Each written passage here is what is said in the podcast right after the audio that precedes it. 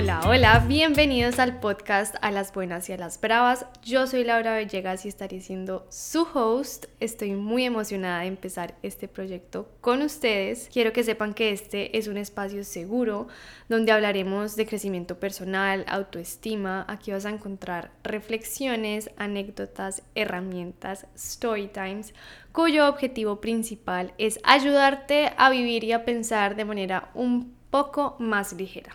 Ya está, no es más. Quiero que te sientas recargada o recargado como cuando hablas eh, por celular con una amiga que no hablabas hace tiempo y adelantas cuaderno y tienes una conversación interesante. Gracias por abrirme este ratico de tu día y dedicarte un espacio para despejar tu mente, ya sea que estés manejando, haciendo ejercicio, trabajando o hasta lavando los trastes, eh, los platos de la cocina que debo confesar es mi manera favorita de escuchar podcasts. Estés donde estés, gracias por permitirme acompañarte este ratico. Quiero empezar este primer episodio al grano con un tema que quiero hablar hace meses y que cada vez que lo publico en mis redes ustedes me piden que hable más sobre ese tema y para llegar a él les voy a contar un poquito de la historia de cómo empieza mi proceso de crecimiento personal. No es una historia larga, no es una historia aburridora y tiene muchas enseñanzas, lo prometo. Esta experiencia es la que a mí me ha hecho abrir los ojos y aprender sobre tantos temas diferentes que son los que quiero ir compartiendo con ustedes poco a poco. Resulta, pasa y acontece que me encuentro yo a mis 26 años, es decir, hace un año aproximadamente, renunciando a el trabajo que para mí era el trabajo de mis sueños, trabajaba en una empresa de maquillaje en el área de mercadeo, o sea, las dos cosas que más me gustan en la vida juntas, y yo decido renunciar para dedicarme a mi proyecto personal. ¿Esto qué significaba? Que después de muchos años yo por fin tenía en mis manos eso que todos tanto anhelamos y que aprovechamos cada segundo que tenemos. Y adivinen qué es. El tiempo libre. Ya dependía de mí qué hacer con él, organizarlo, aprovecharlo para poder sacar mi carrera adelante. Ya era mi propia jefa y jamás me imaginaría el compromiso que eso requiere. Pasan los días y los días se convierten en semanas, pasan semanas y se convierten en meses y yo me empiezo a dar cuenta que me gustaba mucho planear y soñar, pero a la hora de ejecutar me frenaba en seco. Dicen que del dicho al hecho hay mucho trecho y es totalmente cierto. Yo me quedé en la mitad entre el dicho y el hecho. Esta situación me llevó a darme cuenta de un problema mucho mayor detrás de esta pereza, entre comillas, digamos de así, a ejecutar. Yo tenía una gran falla en la autorregulación. Obviamente no amanecí un día y dije, tengo una falla en la autorregulación. No, esto lo descubrí de la mano eh, de mi psicóloga, a quien estaría haciendo referencia en múltiples ocasiones en este podcast, porque me ha ayudado mucho a aprender todo lo que les voy a hablar y a quien busqué para ayudarme a salir de este hueco en el que me sentía. Si yo les pudiera describir cómo se siente estar así, estar en ese hueco, es como tener un pie en el acelerador y el otro pie en el freno. A fondo, los dos al tiempo. Y yo ya sentía que a mí se me iba a varar el motor porque la vida es cíclica, la vida es de equilibrios y no podemos acelerar y frenar al mismo tiempo. No estamos hechos para trabajar y descansar al mismo tiempo. Entonces yo tenía un desbalance muy grande y era ese. Yo soy fiel creyente de que la vida te va poniendo en estas situaciones para resolver lo que sea necesario. Y esta situación me lleva a mí por primera vez a preguntarme, a hacerme preguntas qué me está pasando, por qué me estoy sintiendo así, por qué me costará tanto hacer lo que quiero, qué es esto que estoy sintiendo. Y lo más valioso que me ha dado esta situación fue pensar, necesito ayuda. Para mí pedir ayuda es uno de los actos más valientes del ser humano porque es literalmente llevarle la contraria al ego que cree que puede con todo y que es invencible y decir yo no puedo sola. Debe existir alguien allí afuera que sepa cómo ayudarme y cómo poder sentirme mejor. Porque yo pensaba que simplemente soy una persona perezosa y que tenía que vivir con ello, que yo estaba dañada y que las personas que son muy productivas y dedicadas simplemente son muy afortunadas de ser así y que eso no es posible para mí. Esta situación, estos sentimientos me llevan a hacer varias búsquedas en Google, nuestro gran consejero universal sobre la pereza y la frustración, que eran los dos sentimientos que reinaban en mi vida día tras día, y me encuentro con la palabra autosabotaje. Nunca la había escuchado y sentí como me describía a la perfección. El autosabotaje se trata de un patrón de pensamientos, comportamientos y actitudes que crean obstáculos en tu día a día. Suena muy técnico, pero básicamente significa que tú mismo eres quien te pones las cascaritas de banano entre lo que quieres y lo que debes hacer para lograr eso que quieres. En mi caso, era una gran preocupación por lograr mis sueños, pero no tomaba ninguna medida para hacerlos realidad. Así que postergaba mis deberes, lo cual me llevaba a tener un diálogo interno negativo y a sentir una gran frustración.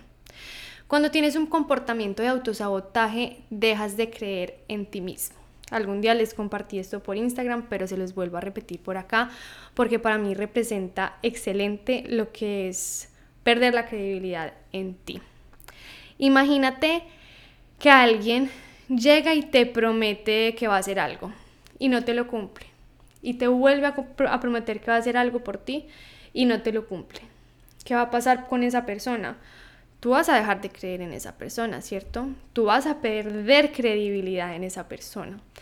Pasa lo mismo exactamente contigo mismo. Si te prometes y te prometes y día tras día no te cumples, vas a perder la credibilidad y la confianza en ti mismo. Y esto cómo se puede empezar a recuperar, les doy aquí, eh, les soplo una respuesta y es cumpliéndote de a poquitos. Día a día pequeños actos que le demuestren a tu cerebro, porque tu cerebro necesita evidencia, evidencia tangible, hechos reales para convencerse de que tú sí eres una persona completamente capaz de cumplir lo que se propone.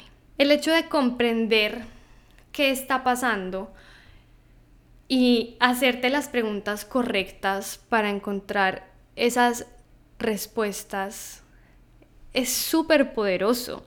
Es aliviar un poquito, es entender que hay algo que se puede hacer al respecto y te saca de la resignación de sentirte y actuar así.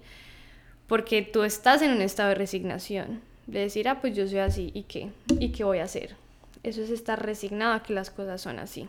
Y te pone en un estado empoderado y donde tú tienes cartas en el asunto y puedes hacer algo al respecto. Por eso para mí este proceso ha sido tan revelador porque cambia mi pensamiento por completo. Yo ya no soy una persona perezosa, soy una persona que tiende a procrastinar y a, y autosabotearse y eso tiene solución. Y no es que yo estoy dañada. De hecho, les cuento y les confieso que este proyecto de grabar un podcast eh, lo tengo en pausa hace meses y meses, literal desde el año pasado, porque me decía a mí misma, bueno, lo quiero hacer, pero cuando yo tenga un, un mejor micrófono y me compré un mejor micrófono.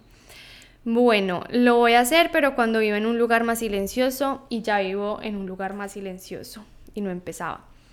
Bueno, lo voy a hacer eh, cuando aprenda a editar podcasts. Y encontré decenas de excusas para evitar grabar pero cuando destapé esas, esas capitas de esa cebolla, encuentro adentro que la razón principal por la que no había querido empezar el podcast es evasión y es puro y mero miedo a no ser escuchada, que creo que es algo que muchos tenemos en común y que se manifiesta en nuestras vidas de maneras diferentes. El miedo al rechazo, el miedo a no ser escuchada y el miedo a no ser vista son uno de los motores principales y una de las causas principales de mi procrastinación. Cada persona puede tener razones diferentes, yo les cuento desde mi experiencia. ¿Qué es la procrastinación? Si esta palabra les suena en chino, pero seguramente eh, con lo que he contado y relatado anteriormente ya tienen un contexto muy grande de lo que significa. Pero básicamente es un mecanismo de defensa que nace a raíz de evitar una posible situación negativa que causa lo que necesitamos hacer. Por ejemplo, quiero, dejo de hacer algo por evitar sentir pereza, eh, dejo de hacer algo por evitar sentirme insuficiente, dejo de hacer algo porque siento que no me voy a ir muy bien en ello, porque siento que no tengo las, las capacidades, porque si yo no hago nada, pues no fallo en nada, ¿cierto? Tiene toda la lógica, es un mecanismo de defensa de tu cerebro hacia esas cosas que te van a traer sentimientos no placenteros. Y esto nos lleva a evitar a cualquier costo las sensaciones negativas. Y si ves que no tiene absolutamente nada que ver con ser una persona perezosa u holgazana o inservible, porque esos eran pensamientos que pasaban por mi cabeza casi todos los días. Cuando alguien cercano a ti no entiende muy bien estas situaciones, eh, y te intentan aconsejar con un, pues organízate mejor y ya. yo sentía una confusión muy grande porque esa no era la solución para mí. Por más de que yo me organizara, eh, mi horario, mis tareas, mis responsabilidades, para mí era muy pesado hacer las cosas, me costaba muchísimo.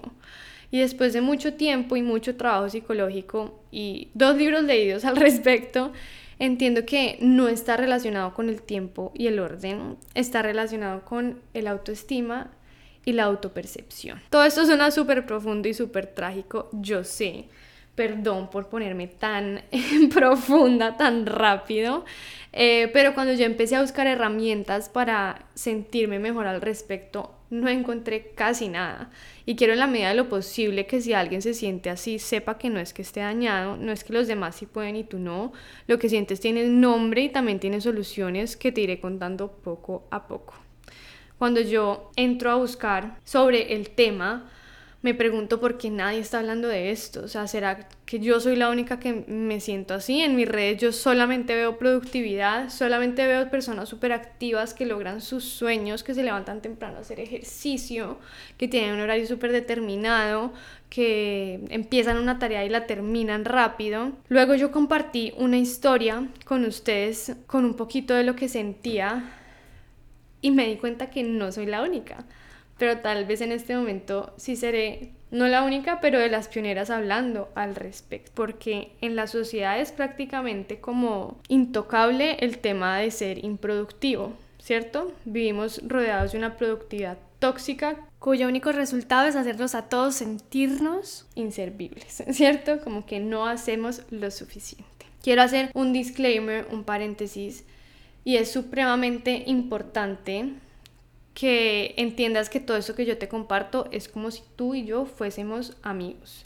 Desde mi experiencia y perspectiva personal, haz de cuenta que estoy sentada en el sofá de tu sala contándote mi experiencia. Yo te comparto lo que he vivido y aprendido por si tú te puedes sentir identificado y tal vez eso te pueda impulsar a empezar tu propio proceso y a pedir ayuda o a reflexionar al respecto de lo que sientes. Me urgía mucho hablar de este tema. En el próximo episodio les estaré compartiendo una lista de razones y herramientas para que puedas tomar el primer pasito a vencer este patrón.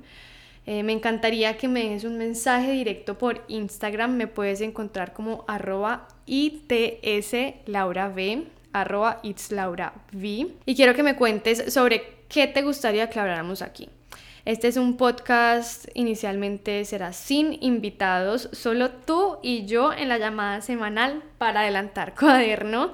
Eh, entonces también me gustaría que me cuentes qué tal te pareció este primer episodio, pero un análisis honesto, o sea, una reseña bien honesta donde me digas como, Lauris, hablaste mucho o Lauris, me gustó, pero hablaste muy rápido, pero no se te entendió, estaba enredado. Yo acepto todo tipo de sugerencias, quejas o reclamos, siempre y cuando sean con el objetivo de poder crecer y mejorar de la mano. Toda retroalimentación es ganancia y bueno, no siendo más, nos estaremos escuchando en un próximo episodio. Les mando un abrazo muy grande. Hasta luego.